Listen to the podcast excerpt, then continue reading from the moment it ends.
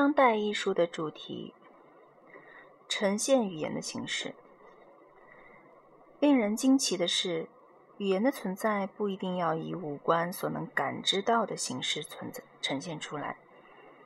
我们人类经常用仅存于有意识的头脑中的语言去默默思考。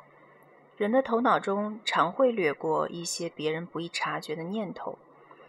这一事实在吉利安·韦因于一九九二到九三年间创作的一件颇为有趣的作品中得以反复体现。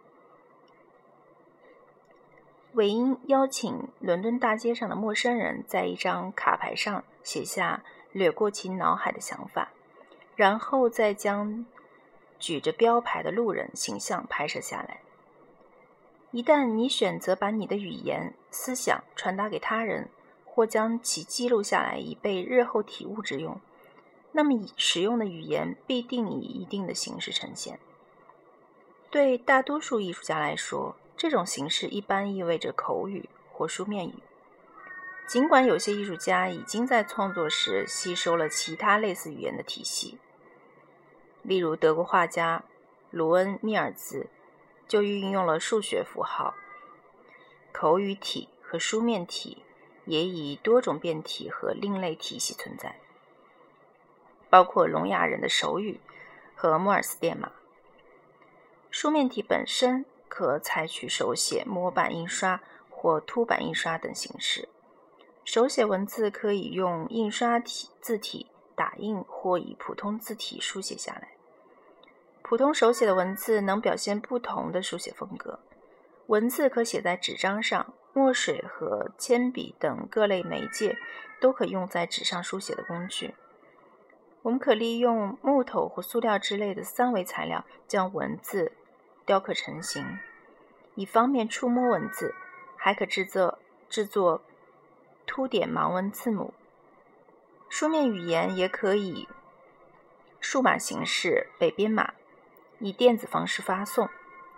我们还可利用滚动和溶解等特色来对文字进行处理。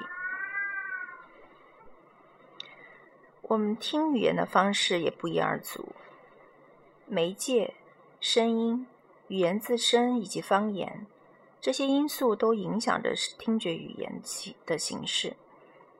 拼音字母系统主导着当代西方社会的文字交流。视觉艺术作品对依靠字母体系传达的语言的吸收，是将本章所考察的大部分艺术活动联系起来的纽带。然而，对于艺术家来说，他们越来越感兴趣的领域是对口头语言的吸纳，因为随着对表演、数码和声声音艺术领域的融合，视觉艺术的混杂性日益增强。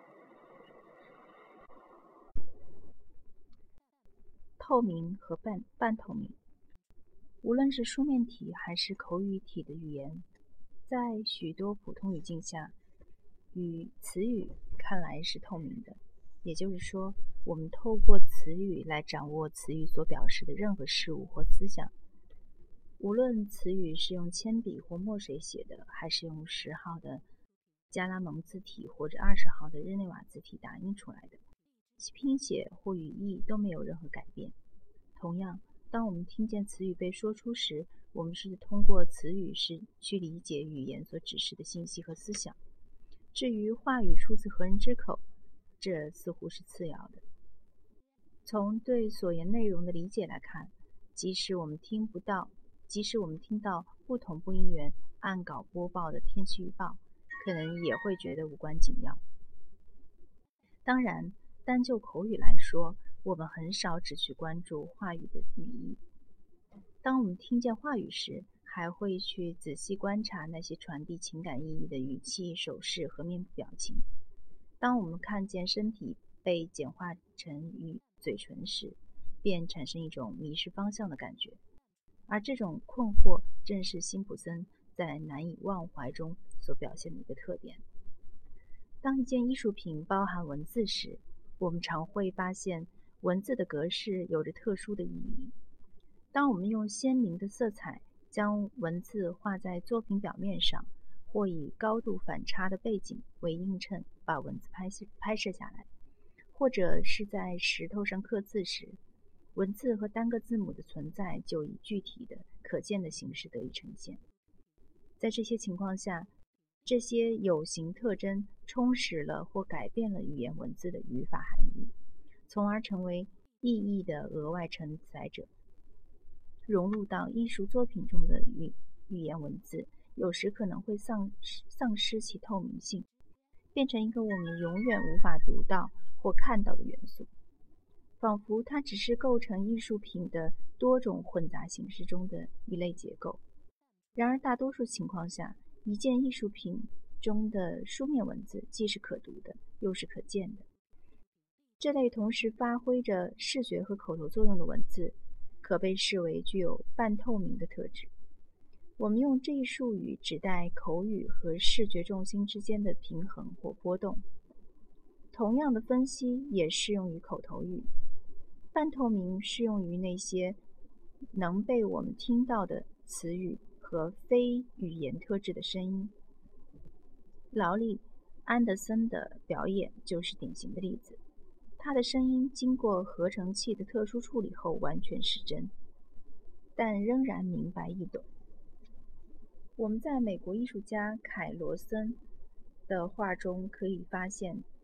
这种对语言的半透明使用，比如说“说出来”当中重复的字母，是对现实世界中一位口吃者那紧张不安的讲话方式的诙谐模仿。同样，我们在欣赏其1987年创作的油画《约翰·威尔克斯布斯》，首先映入眼帘的是一列重复出现的古怪词语。as as in in the the at。罗森在这里以及其他作品中采采用的策略，制造出一种随时间而逐渐增强的效果。字母别具一格的排列破坏了对整个短句的过快解读，延长了我们对构图中的视觉特点的欣赏时间。我们所见的是一组组重复的字母，以及由字母组成的简短词语。当我们把画作的标题“约翰·威尔克斯布斯”的和字母联系起来时，我们对作品的阐释达到了一个全新的层次。此刻，这些字母拼出的是饱含历史色彩的短句：“剧院里的自杀。”在研究罗森这幅巧妙的作品之时。我们不断在阅读和观看之间转换，然后发现罗森绘制的一组字母指涉的是亚伯拉罕·林肯总统的悲剧结局。另外一一位美国画家克里斯托弗·伍尔形成了自己的独特风格。他在每行字的结尾将词语任意拆拆开，并取消了词与词之间的空格。这样一句。由普通词语组成的短句显得令人显得惊人的陌生。有时候，艺术家会以扩充词语词义的方式对作品作品中文本的视觉特征进行设计。比如，画家夸塔拉常把其家乡科特迪瓦的神秘符号用来同来自爵士乐、雷鬼乐。说唱和民族乐的专辑封面这类流行文化中的拼接图像结合起来，目的是表达自己在文化和商业的多元化世界中的多重身份、多语身份。在其他情况下，艺术家希望其选择的文本主要在视觉层面上发挥作用。文本和其他视觉元素一样，其形状、结构、颜色。被用作供人欣赏的对象，我们可以用“不透明”这个杜撰杜撰的术语来指代那些我们永远无法透过词语获得其意义的外延层面。这种情况，一个普通的例子是：外国游客在看到一张全是外语的报纸时，上面的文字对他来说就是由形态各异的轮廓组成的毫无意义的图案。相对于作为语义承载承载者的语言，老挝艺术家王·福奥法尼特在其1996年之前的作品中，对作为实体材料的语言更感兴趣。他以霓虹灯、竹子、大米和丝绸等作为物料，创作了含有老挝语字符的作品。这些字符已转变为几乎抽象的雕塑形体。作家克莱尔·欧布谢评论道：“采用老挝语文字将语言的语义功能悬置，并突出了词语被忽视的美感层面。”把观众置于意义之外。空间性和物质性，在探索语言的过程中，艺术家们常常和西方文化中按顺序阅读字母和词语的普通惯例发生冲突。要正确理解一段文本，读者要去阅读一连串的字母，字母按一定顺序组成句子，句子构成段落，段落构成篇章。对这种阅读路径，从左到右，从上到下，从前到最后一页的任何偏离，都是语法规则和出版传统严禁、严格禁止的。按不同次序阅读文本，会改变作者构想的意义或破坏总体意义。上个世纪，诸多艺术家、平面设计师和实验诗人都曾以非序列的方式使用语言文字。他们的文字带有一种空间性特征。我们的目光可以从众多方向来扫视一个空间构图。语言那严格的线性形式被推翻了。具有高度空间性的艺术作品所包含的文字被我们首先当作整体构图的成分，然后才视其为阅读部阅读内容。一些图像诗和现代主义风格的平面图形设计也展示了。具有空间构成性的语言。当代视觉艺术家探索了语言文字如何呈现出不同内涵意义的方式。这些内涵取决于艺术家生产文字的媒介、赋予文字的形态，甚至还有文字的大小。观念艺术家维托·阿肯西在其语言笔记中，对语言使用的两种不同规模做了对比。纸张上的语言是小规模语言，广告牌上的语言是大规模语言。小规模语言错综复杂的结构是为了把读者吸引到语言中去。在阿肯西看来，大型语言导导致我们将其视为一种实体形式，一个物。阿肯西从理论上阐明了透明性概念和实体大小之间的关系。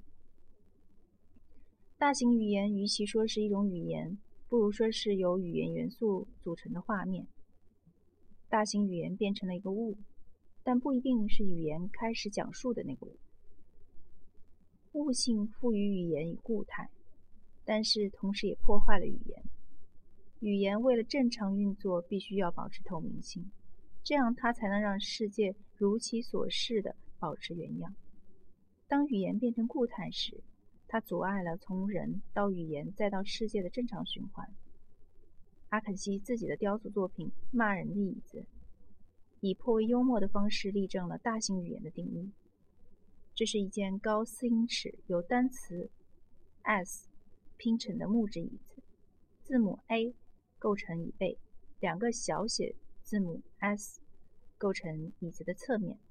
坐在这件椅子雕塑上，观众。赋予了作品文字的视觉意义以具体形态。生于埃及的艺术家格哈达·阿曼，他的《爱的坟墓》是一件直接雕刻在印第安纳波利斯艺术博物馆地面上的作品。阿曼将文本深埋于土中，这种对语言的使用似乎生动准确地表现了爱的死亡。在突出语言的有形实体性的一个创意性新颖新颖手法中，艺术家将字母或词语遮住，这样作品的这样作品的观众必定会苦苦地思索文本所要表达的意义。例如，埃德拉斯查的画“最好给你的屁股来点保护”，以紫红色为背景，展示了六个长方形图案。不同长度让读者推断出这些长方形遮盖或删除了的文本。题目则明显拼出了所有文字。